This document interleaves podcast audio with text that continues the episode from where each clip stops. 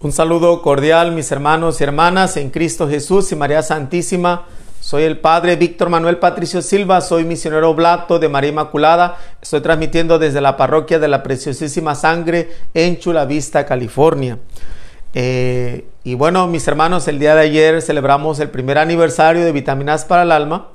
Y bueno, pido una disculpa a lo mejor por varias situaciones técnicas de última hora, estuvimos corriendo y yo creo que a lo mejor y bueno hubo algunas cosas que pues están fuera de nuestro control. Realmente no hay no hay que a lo mejor lamentarnos pues eh, todo es obra de Dios. Yo he dicho que es obra de Dios así que como obra de Dios Dios es quien decide no es como uno quiere va y bueno también este eh, para el podcast de vitaminas para el alma en, Spotify o, Apple Podcast en otros podcasts en los cuales se transmite, pues también no pudo ser transmitido también por lo mismo, porque este, me, eh, sí, realmente sí, pues sí, se me, se me complicó un poco, pero bueno, gracias a Dios, pues pudimos celebrar.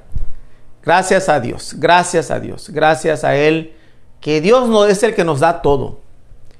Dios es quien nos llama, Dios quien es quien nos formó, quien nos creó, quien nos redimió. Y ese es el sentido grande de la presencia de Dios en nuestras vidas. Ese es Dios, Dios que siempre camina en nuestras vidas.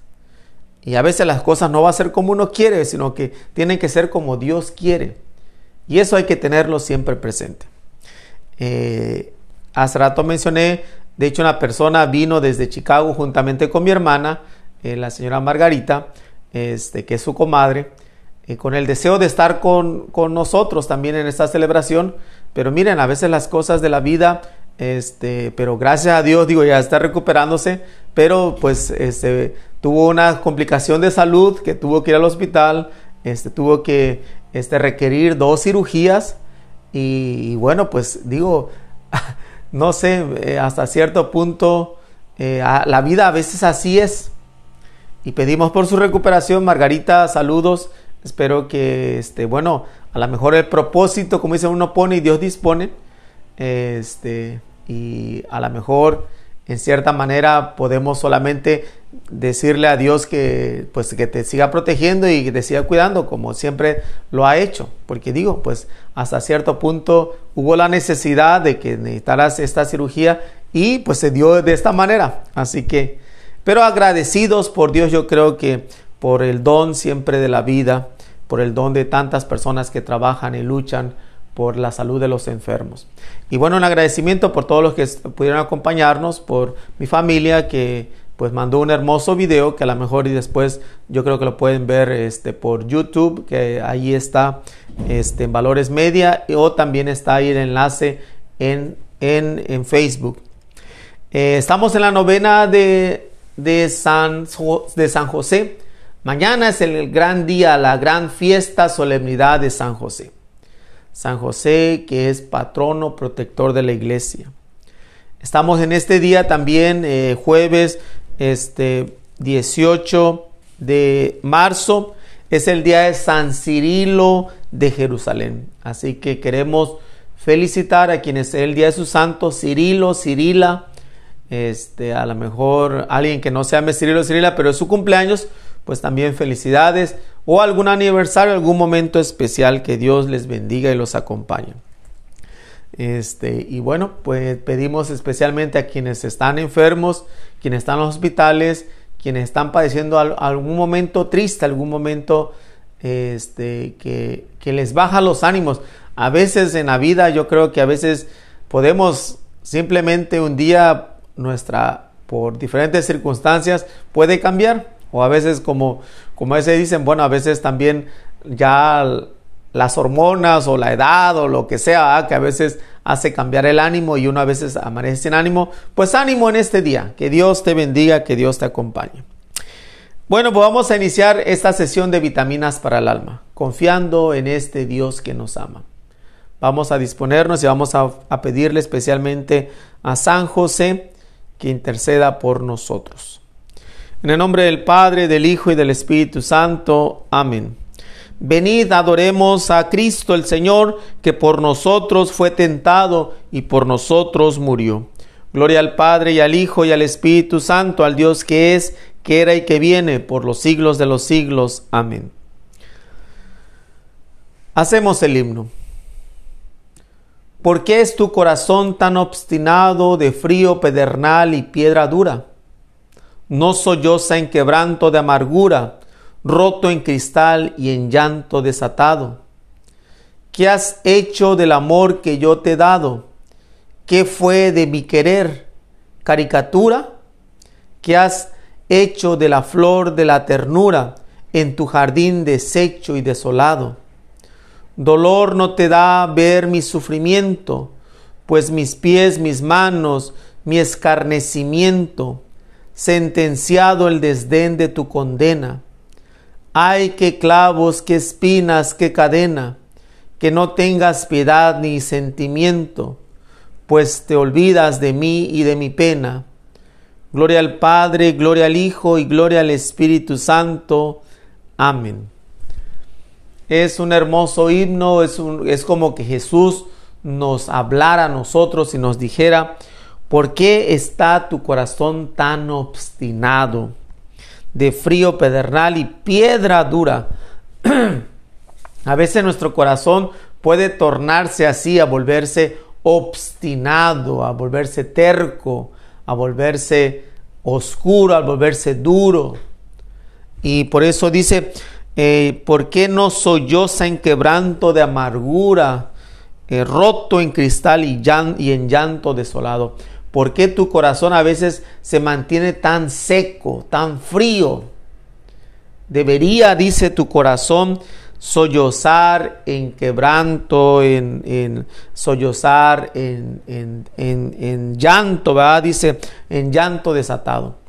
Eh, y no es que a lo mejor eh, es que a veces yo creo que entramos en una situación en la cual a veces ya pareciera que no tenemos sentimientos.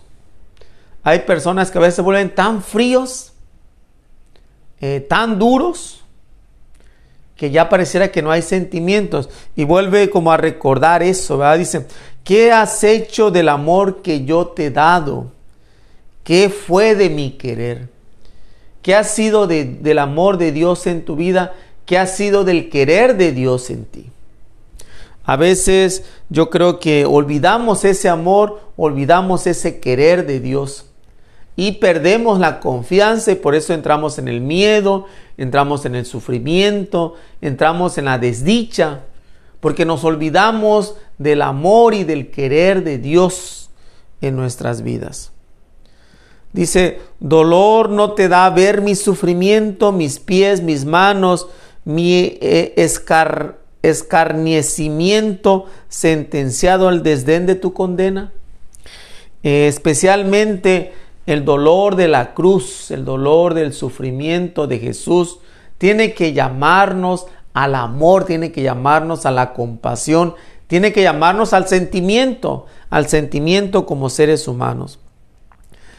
Y, bueno, dice, hay que clavos, que espinas, que cadena, que no tengas piedad ni sentimiento, pues te olvidas de mí y de mi pena. Eh, de que no perdamos nuestros sentimientos como seres humanos. No perdamos esta capacidad de tener compasión, de amar a los demás. Como verdaderos seres humanos, no se pide que a lo mejor seamos este, superhéroes, pero sí seres humanos con sentimientos de compasión, de amor y de misericordia para los demás y con Dios, con Dios. Bueno, vamos a pasar a las lecturas de este domingo. el día de ayer no quise que meditáramos nada de eso porque, bueno, pues quería hacer un momento especial. Y espero que a lo mejor haya sido especial para ustedes, para los que pudieron estar ahí y para los que no pudieron seguir en medio de las limitaciones de la tecnología. Ojalá hayan podido, eh, pues al menos encontrar algo, ¿verdad? Eh, vamos a leer la primera lectura para este quinto domingo. Estamos ya en el quinto domingo de la cuaresma. Dice el primer, la primera lectura es del libro de Jeremías, del profeta Jeremías, capítulo 31, versículo del 31 al 34. Escuchemos. Se acerca el tiempo, dice el Señor, en que haré con la casa de Israel y la casa de Judá una alianza nueva. No será como la alianza que hice con los padres de ustedes, cuando los tomé de la mano para sacarlos de Egipto. Ellos rompieron mi alianza y tuve que hacer un escarmiento con ellos. Esta será la alianza nueva que voy a hacer con la casa de Israel. Voy a poner mi ley en lo más profundo de su mente y voy a grabarla en sus corazones. Yo seré su Dios y ellos serán mi pueblo.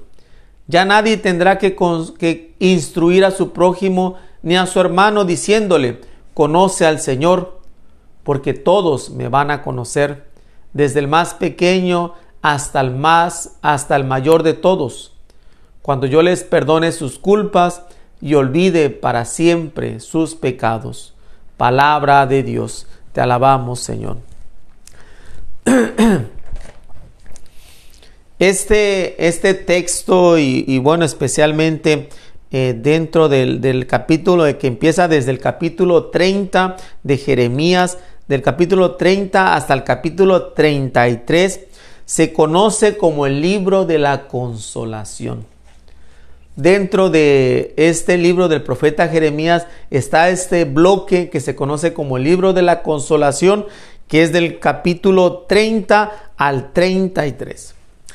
Y específicamente este, esta lectura que estamos escuchando el día de hoy y que a lo mejor hemos escuchado este, dentro de, de los, las primeras lecturas anteriores, desde el primero, segundo y tercer domingo de Cuaresma, Hemos escuchado sobre alianzas. Dios que quiere hacer una alianza con el mundo. Primero lo hace con Noé. Con Noé hace una alianza este, de no destruir al mundo una vez más con agua. Después hace una alianza con Abraham por, que, que ofrece a su hijo en sacrificio, pero Dios le dice, no, he entendido que eres obediente y por lo tanto haré una alianza contigo. Y eh, eh, en, el tercer domingo, perdón, Dios hace una alianza con Moisés. Ahora estamos en el quinto domingo y nos aparece esta lectura del libro de Jeremías, de este libro de la consolación. Y habla de una nueva alianza. Y dice, dice el libro de Jeremías, haré una nueva alianza, no será como la alianza que hice con sus padres que los tomé de la mano para sacarlos de Egipto, pero ellos rompieron mi alianza y yo tuve que hacer un escarmiento con ellos. Nos habla de algo nuevo que viene, una alianza que no, no va a quedar escrita solamente en rocas como los diez mandamientos. No va a ser una alianza solamente con una persona como fue con Abraham. No va a ser con, este, con la creación como fue con Noé. Una nueva alianza que va a estar escrita en el corazón de cada persona. Una nueva alianza que va a quedar escrita en el corazón de cada quien. Qué hermosa es esta alianza que nos promete Jeremías, que nos promete Dios a través de Jeremías, ¿verdad? Y por eso esta alianza eh, será una llamada, esta, una llamada a la esperanza. Este libro de la consolación que estamos leyendo una parte nos habla de esta esperanza. Nos habla de esta esperanza contra toda esperanza. Esperamos contra toda esperanza. A veces yo creo que se pierde esta esperanza en Dios. Las situaciones, los momentos, las complicaciones nos hacen perder esta esperanza en Dios. ¿Realmente Dios va a hacer algo? ¿Realmente Dios está haciendo algo?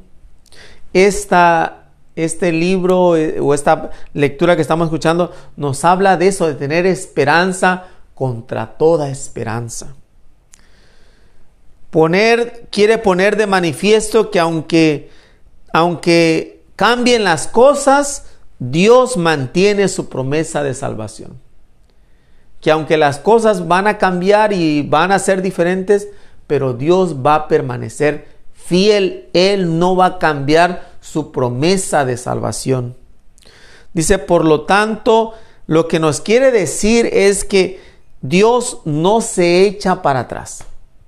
Dios no es alguien como nosotros que decimos una cosa y de repente nos echamos para atrás y decimos, bueno, mejor no. Dios va a hacer una alianza y va a ser fiel a esa alianza. Él está dispuesto a poner esta alianza en el corazón de cada uno de nosotros.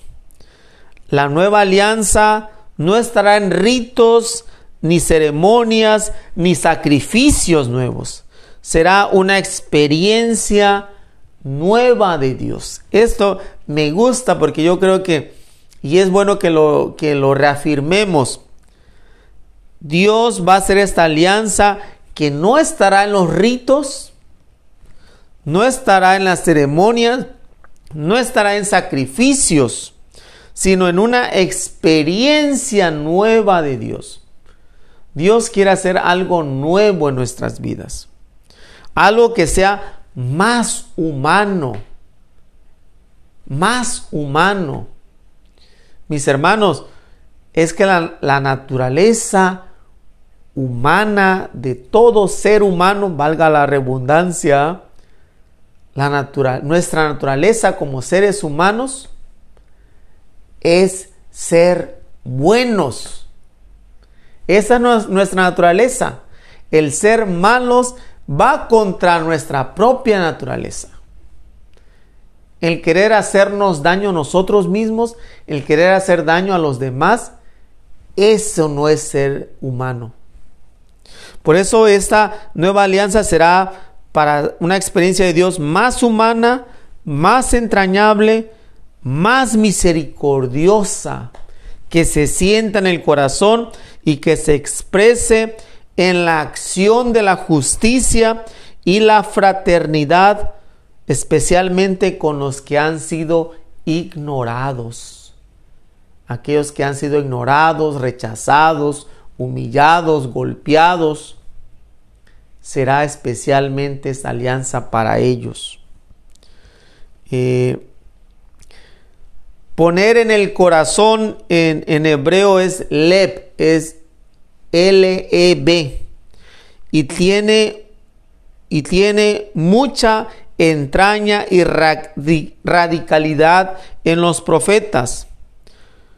Eh, es lo que Ahora podríamos decir, porque sabemos que el corazón no es quien, el que siente, el que siente es el, es, es el cerebro, pero decimos sentir con el corazón eh, significa que todo nuestro ser, aquello que sea lo más profundo de nuestro ser, será lo que nos va a ayudar a entender y a vivir de acuerdo a la voluntad de Dios que Dios nos dé esta, esta alianza nueva. Y por eso esta lectura viene un domingo antes de la Semana Santa para hablarnos de quién va a traer esta alianza nueva, que será Jesucristo, que será el Hijo de Dios, que será el que nos viene a perdonar, nos viene a ayudar, nos viene a salvar.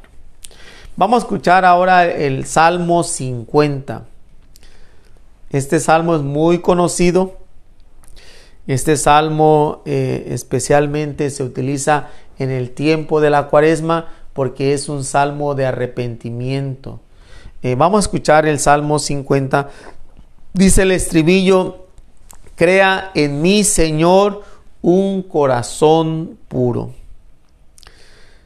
Por tu inmensa compasión y misericordia, Señor, apiádate de mí y olvida mis ofensas.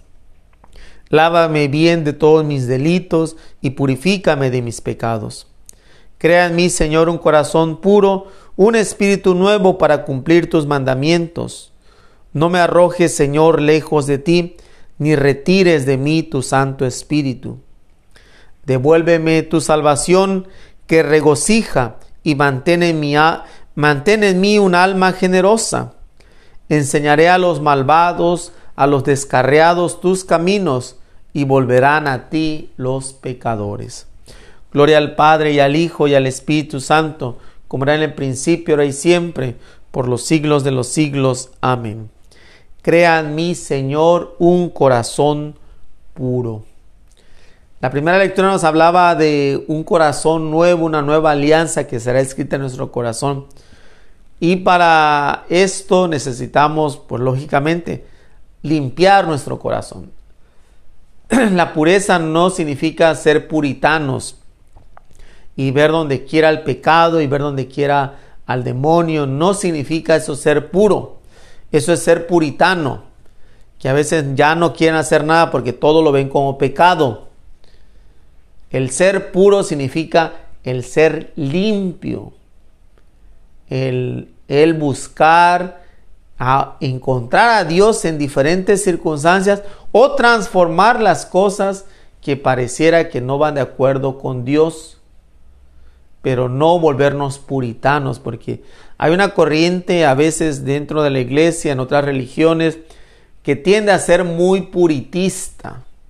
Todo lo ve pecado, todo está mal, como que Dios creó el mundo en la maldad pareciera así. Y, se ven a sí mismos y ven los demás como indignos.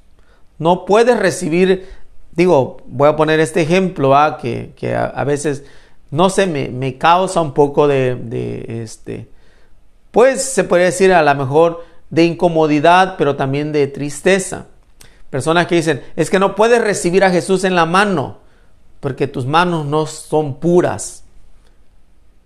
Y o como si nuestra lengua fuera más pura que nuestras, nuestras, nuestras manos. Nuestra lengua tiene mayor número de gérmenes que las manos, ¿verdad? Y como que nos volvemos tan puritanos que perdemos lo esencial como si fuera, y digo, y es importante, es bueno respetar al Señor, y no estoy diciendo que a lo mejor este, lo tomemos como cualquier cosa, pero Dios es tan digno de ser recibido. Nunca vamos a ser dignos, pero Dios es el que nos hace dignos.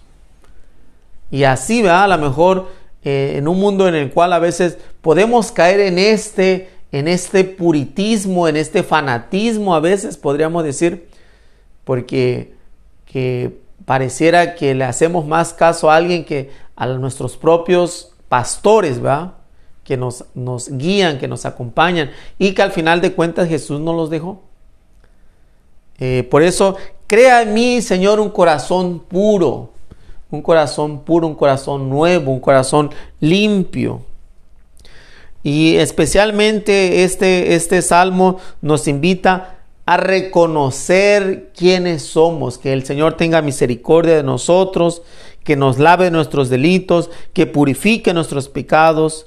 Este, danos un espíritu nuevo, dice, para cumplir tus mandamientos. Lo, último que quisiéramos que Dios alejara de nosotros y que retire de nosotros su Santo Espíritu. Necesitamos pedirle a Dios que nos devuelva la salvación, que se que regocija, que nos dé un alma generosa y sobre todo que nos enseñe, nos enseñe eh, a cómo enseñar a los demás el camino que nos lleva hacia Él. El camino que Dios quiere mostrar para todos. Vamos a hacer ahora, la segunda lectura es una lectura muy corta, es del capítulo 5 del libro de los Hebreos, de la carta, perdón, de la carta a los Hebreos, capítulo 5, versículo del 7 al 9. Hebreos capítulo 5, versículo del 7 al 9. Dice, hermanos, durante su vida mortal, Cristo ofreció oraciones y súplicas con fuertes voces y lágrimas aquel que podía librarlo de la muerte, y fue escuchado por su piedad. A pesar de que era el Hijo, aprendió a obedecer padeciendo, y llegado a su perfección, se convirtió en la causa de la salvación eterna para todos los que lo obedecen. Palabra de Dios. Te alabamos, Señor. Esta lectura del libro, perdón, esta lectura de la carta de los hebreos, este, que no se le atribuye ni a Pedro, se considera, y de hecho por eso no se dice lectura de la carta del apóstol San Pablo a los hebreos, es simplemente la carta a los hebreos. Nos muestra, empezando desde el capítulo 4, versículo 15, nos presenta a Jesucristo como sumo sacerdote. Eh, el sacerdocio de Jesús, que no, no él, él es, no, no, es de la tribu de Leví, donde el sacerdocio se heredaba. Si tú nacías dentro de la tribu de Leví, podría ser sacerdote. Jesús no fue de la tribu de, de Leví, fue de la tribu de Judá por José, ¿verdad? Entonces, pero eh, la iglesia primitiva, desde los apóstoles, le dieron ese título de sumo sacerdote. No por herencia, no por, sino por la acción que él hace de obedecer, de amar y de, de ofrecerse y de entregarse a Dios. El sacerdocio de Jesús, por lo tanto, no va a ser como el de Melquisedec también, ¿verdad? Perdón, va a ser como el de Melquisedec. Melquisedec no era, no era ni, no era, se puede decir, ni era del, pueblo de Israel y se considera como el gran sacerdote. Por eso Jesús nos va a decir, este libro de, los, perdón, la carta a los hebreos nos va a decir que Jesús es sumo sacerdote según el rito de Melquisedec donde no va a ser una, un sacerdocio por herencia, sino por elección de Dios. Donde no habrá un rito válido para que este Jesús sea sacerdote, porque Dios es quien va a ser sacerdote. Cristo es un sacerdote original. Eh, él no lo heredó, se le dio, él no aprendió el oficio, él hacía el oficio, él creó un, nuevo oficio, no se cansa de atender a los que necesitan. Este sacerdocio, Jesucristo como sacerdote y como sumo sacerdote, no es alguien que busque lo propio, que se glorifique personalmente, sino que está para los demás, y lo más humano de todo, aprende a sufrir como sufren los hombres y esto es lo que lo hace digno de fe. Qué hermosa manera de ver a Jesús como sumo sacerdote, un sacerdocio que va más allá de lo que nosotros consagrados sacerdotes somos. El sacerdocio de Jesús está muy por encima de nosotros. De hecho, nosotros compartimos el sacerdocio de Jesús. No somos sacerdotes por nuestros méritos. No somos sacerdotes por lo que estudiamos. Compartimos el sacerdocio de Jesús. Y también los bautizados, todos los bautizados, tenemos un sacerdocio común. Hay un sacerdocio ministerial como el mío, pero hay un sacerdocio común que comparten todos los bautizados. Por lo tanto, todos somos sacerdotes. Yo tengo un sacerdocio por ministerio, pero también mi sacerdocio no se compara con el de Cristo y no debe ser comparado como el de Cristo, porque participamos del sacerdocio de Jesús. Igual los bautizados participan del sacerdocio de Jesús. Así que es donde encontramos nuestra nuestra vida, nuestro sacerdocio. Y especialmente porque Jesús es sacerdote porque aprendió a obedecer. Aprendió a obedecer. O sea que en la obediencia Dios lo aceptó y lo hizo perfecto moralmente para que fuera el Salvador del mundo, el sacerdocio, el sacerdote que va a redimirnos y a transformar nuestras vidas. Quiero que pasemos ahora al Evangelio, eh, porque mañana como es día de San José, este, quiero que hagamos un momento especial dedicado a San José. Eh, mañana de hecho también está este, Patris Corde, eh, la carta del, del, Papa Francisco por este año dedicado a San José, que quiero hablar y profundizar en, esos puntos que el Papa invita a todo el pueblo de Dios. Así que bueno, voy a leer el Evangelio. Eh, el Evangelio es del, del, de San Juan capítulo 12, versículo del 20 al 33. Del Evangelio de, Juan capítulo 12, versículo del 20 al 33. Lectura del Santo Evangelio según San Juan. Entre los que habían llegado a Jerusalén para adorar a Dios en la fiesta de Pascua, había algunos griegos los cuales se acercaron a Felipe, el de Bethsaida de Galilea, y le pidieron, Señor, quisiéramos ver a Jesús. Felipe fue a decírselo a Andrés, Andrés y Felipe se lo dijeron a Jesús y él les respondió, ha llegado la hora de que el Hijo del Hombre sea glorificado. Yo les aseguro que si el grano de trigo sembrado en la tierra no muere, queda infecundo, pero si muere producirá mucho fruto. El que se ama a sí mismo se pierde, el que se aborrece a sí mismo en este mundo se asegura para la vida eterna. El que quiera servirme, que me siga para que donde yo esté, eh, también esté mi servidor. El que me sirve será honrado por mi Padre.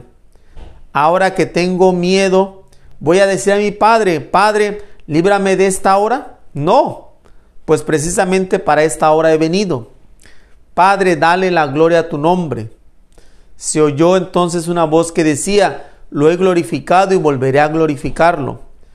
De entre los que estaban ahí presentes y oyeron aquella voz, unos decían que había sido un trueno, otros que le había hablado un ángel. Pero Jesús les dijo, esa voz no ha venido por mí, sino por ustedes. Está llegando el juicio de este mundo ya va a ser arrojado el príncipe de este mundo.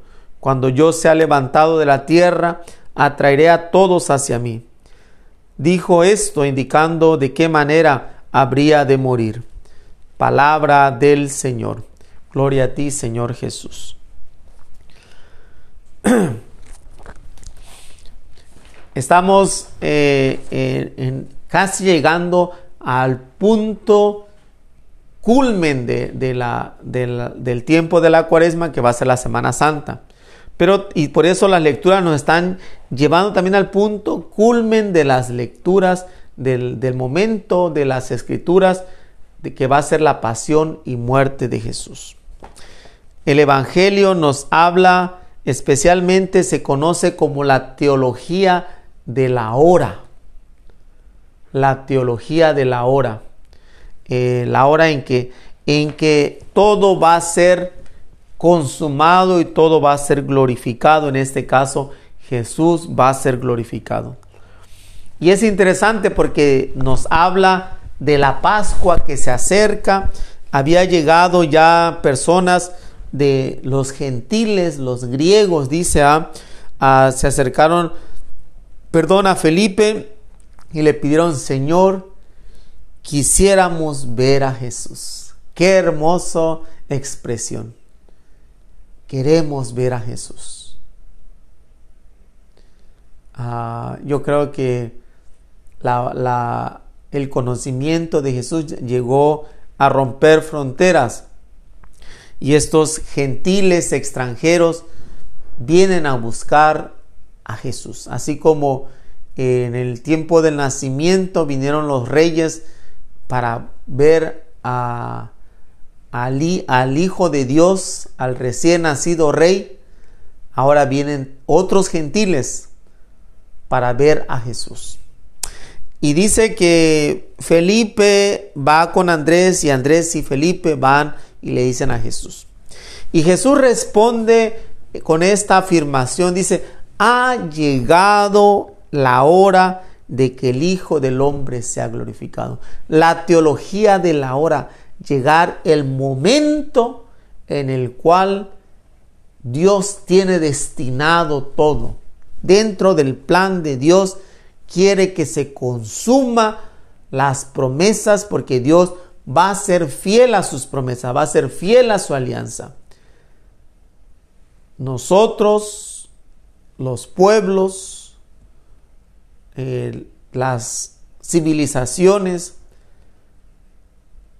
fuimos infieles, somos infieles y a lo mejor seremos infieles, pero Dios será fiel. Dios será fiel a su alianza. Y por lo tanto, dice, ha llegado la hora en que el Hijo del Hombre sea glorificado.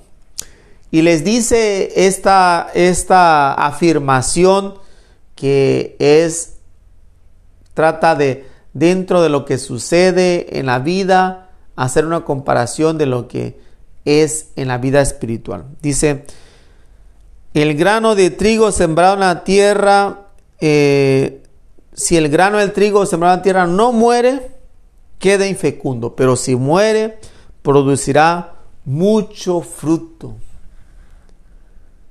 El Hijo del Hombre va a ser glorificado muriendo. La glorificación de Jesús va a ser en la cruz. En la cruz va a ser la glorificación de Jesús. En este símbolo de esta entrega, de este encuentro, será la gloria de Jesús. La gloria de Jesús será en el momento más triste, más duro, más sanguinario, más deshumano. Ahí será su gloria, la glorificación. Tiene que morir el grano de trigo para que pueda dar fruto. Si no muere, no va a dar ningún fruto. Y, y, nos dice, el que se ama a sí mismo se pierde, pero el que aborrece, se aborrece a sí mismo en este mundo, se asegura para la vida eterna. Es negar, negarse, morir lo que nos va a dar vida.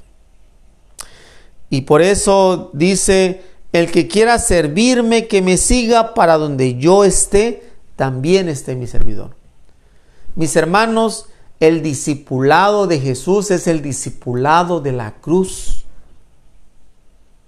El discipulado de Jesús es seguir a Jesús a la cruz. Por eso, el, el que quiera servirme, que me siga. Que donde yo esté, también esté Él. El que me sirve será honrado por mi Padre. Eh, es interesante porque yo creo que la honra de, para honrar a Dios es seguir a Jesús. Esa será la manera en que honremos a Dios. Eh, y dice, de, lo, de entre los que estaban ahí presentes y oyeron, eh, perdón, y entonces dice, este, le dice Jesús, eh, a, los, a los discípulos, ahora que tengo miedo voy a decirle a mi padre, Padre, líbrame de esta hora. No, pues precisamente para esta hora he venido. Eh, ahí es donde también se encuentra este momento en el cual, en medio de la hora de la prueba, Cristo se siente seguro de que Él tiene que darse y entregarse. Y por eso dice, se oyó una voz que decía, lo he glorificado y lo volveré a glorificar. Este, y bueno, dice que los que estaban ahí escucharon esa voz, pero eh, algunos decían que era un trueno, otros que a lo mejor había sido un ángel que habló. Y le dice Jesús, esa voz no ha venido por mí, sino por ustedes. Porque está llegando el juicio de, este mundo y ya va a ser arrojado el príncipe de este mundo cuando yo sea levantado de la tierra, atraeré a todos hacia mí. Cuando yo sea levantado, levantado de la tierra, atraeré a todos hacia mí. Este es el símbolo y dice, dijo esto indicando de qué manera habría de morir. La, la llamada y la entrega radical de Jesús, la hora de la glorificación, la hora del cumplimiento va a ser en la cruz, en el Calvario, en el sufrimiento. ¿Estamos dispuestos a servir, a seguir a Jesús? ¿Estamos dispuestos a entregarnos y amar a Jesús? ¿A darnos a Jesús? Bueno, vamos a hacer las, las peticiones este, para este día. Ah, dice, en Jesucristo se nos revela el amor del Padre y la luz que ha venido al mundo. Le decimos que tu palabra, Señor, ilumine nuestros pasos. Tú que guiaste a Israel por el desierto con la columna de fuego, guía a tu iglesia para que no deje de avanzar a tu encuentro. Que tu palabra, Señor, ilumine nuestros pasos. Ayúdanos a verte en el, en el, excluido y el necesitado, que nuestros ojos no se cierren ante el sufrimiento ajeno. Que tu palabra, Señor, ilumine nuestros pasos.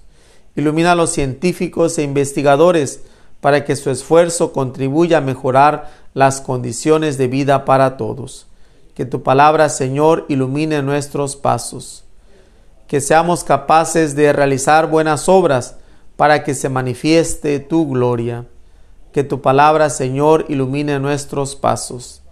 Da paciencia a los que luchan contra sus defectos, para que experimentando tu gracia crezcan en santidad. Que tu palabra, Señor, ilumine nuestros pasos. Pues pedimos por sus necesidades y en un momento de silencio cada quien exponga delante de Dios lo que necesita.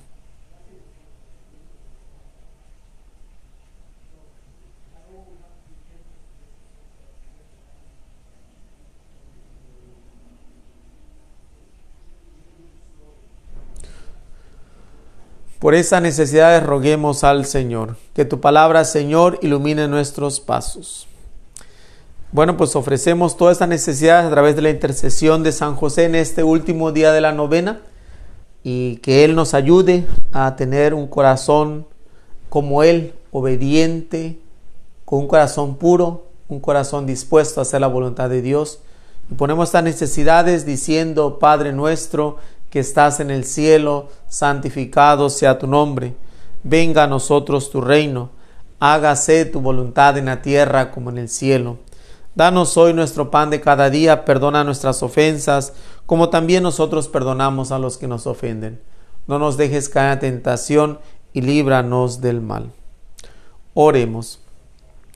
Imploramos, Señor, con fervor tu misericordia para que hagas que, convertidos por el arrepentimiento y ejercitados en las buenas obras, nosotros, tus siervos, perseveremos guardando fielmente tus mandamientos y que lleguemos bien dispuestos a las fiestas pascuales por nuestro Señor Jesucristo, tu Hijo, que vive y reina contigo en la unidad del Espíritu Santo y es Dios por los siglos de los siglos. Amén.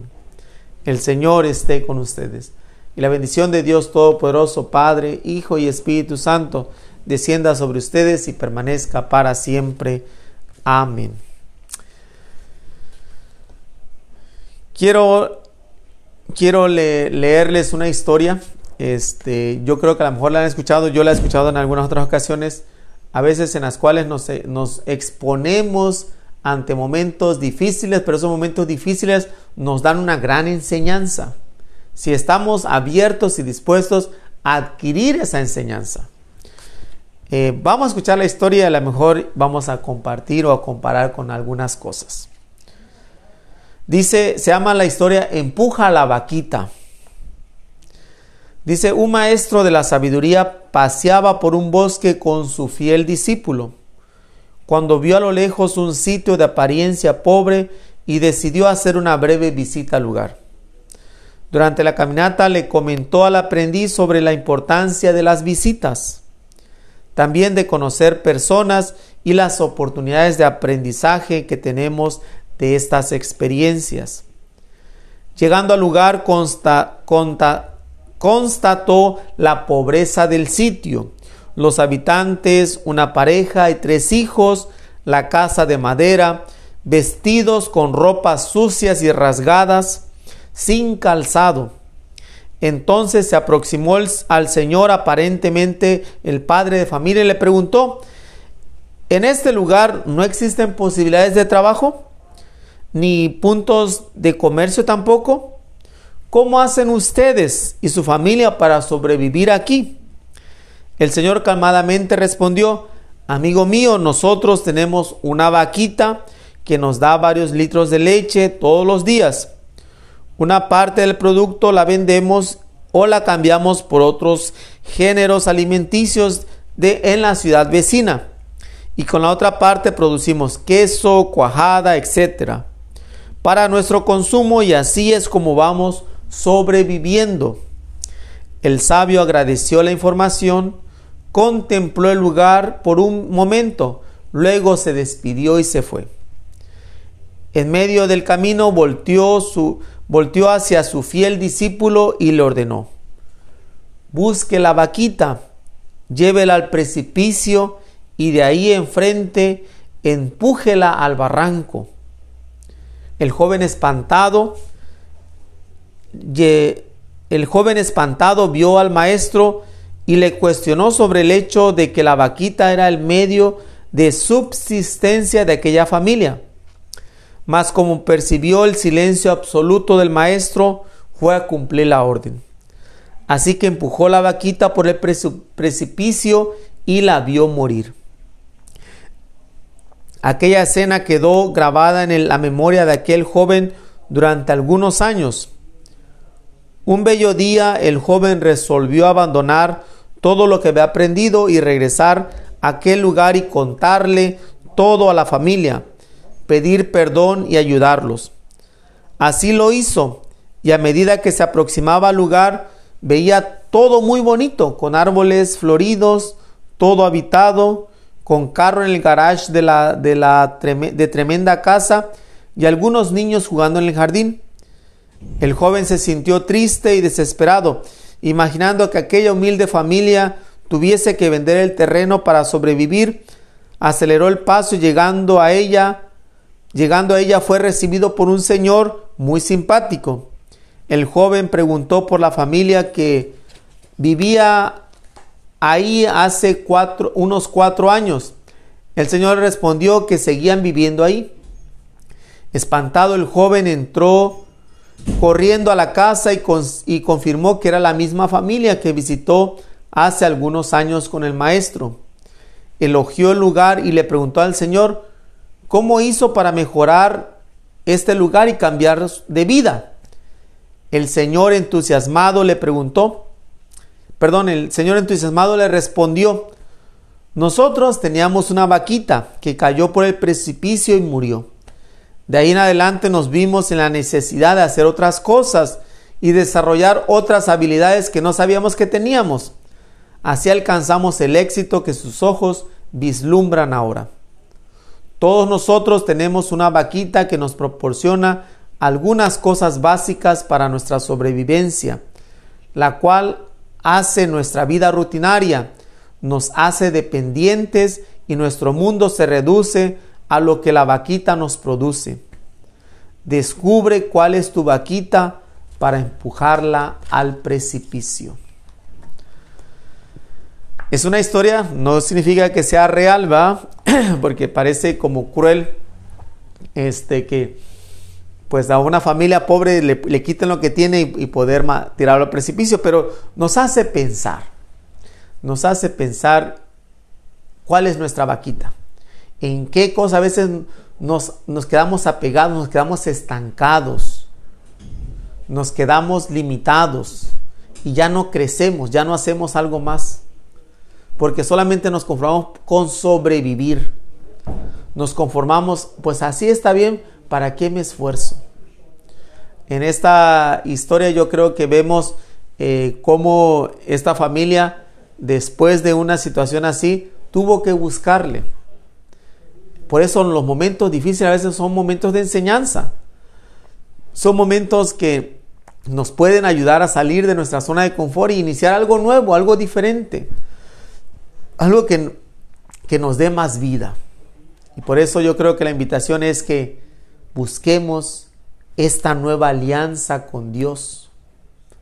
Como nos decía la primera lectura, esta alianza que quede grabado en nuestro corazón, que no quede grabado solamente en ritos y en cosas externas, sino algo muy adentro que transforme nuestras vidas para amar más plenamente a Dios y a nuestros hermanos, a nuestros semejantes y amarnos a nosotros mismos. Y la hora de la glorificación de Jesús va a ser a través del sufrimiento, del sacrificio. Y a veces también la hora de nuestra glorificación, de cambiar, de ser mejores, va a ser a través de algo que tengamos que sacrificar, algo que a veces nos va a doler, algo que nos va a incomodar, pero es la manera en la cual vamos a crecer. Que nuestra vida encuentre un mejor sentido, que encuentre vida plena en Jesús. El Señor esté con ustedes. Y la bendición de Dios Todopoderoso, Padre, Hijo y Espíritu Santo, descienda sobre ustedes y permanezca para siempre. Amén. Que la preciosísima sangre los cubra, los proteja y los acompañe siempre y los libre de todo mal, especialmente en medio de esta pandemia. Sean felices, sean que los demás sean felices y que vivan este momento especial. Mañana nos vemos. Tenemos un momento especial en el día de la solemnidad de San José, patrono de la iglesia, y protector de la iglesia. Y bueno, este, ah, si algunas personas estuvieron en el programa en vivo, ay, no y, bueno, no alcanzaron una botellita de, agua bendita este, que estuvieron ahí, que bueno, había unas, pero estaban, estaban por ahí este, medias escondidas. Este, pregúntenle a Esther, Esther tiene algunas botellitas, no tiene muchas, pero a lo mejor para darle especialmente, si alguien estuvo ahí, o si alguien a lo mejor pregunta, a lo mejor puede ser que en vez de que queden ahí, si alguien quiere, es una botellita conmemorativa con agua bendita del primer aniversario de Vitaminas para el Alma. Este, y bueno, pues gracias por todo y que el Señor nos siga iluminando y en nuestras vidas.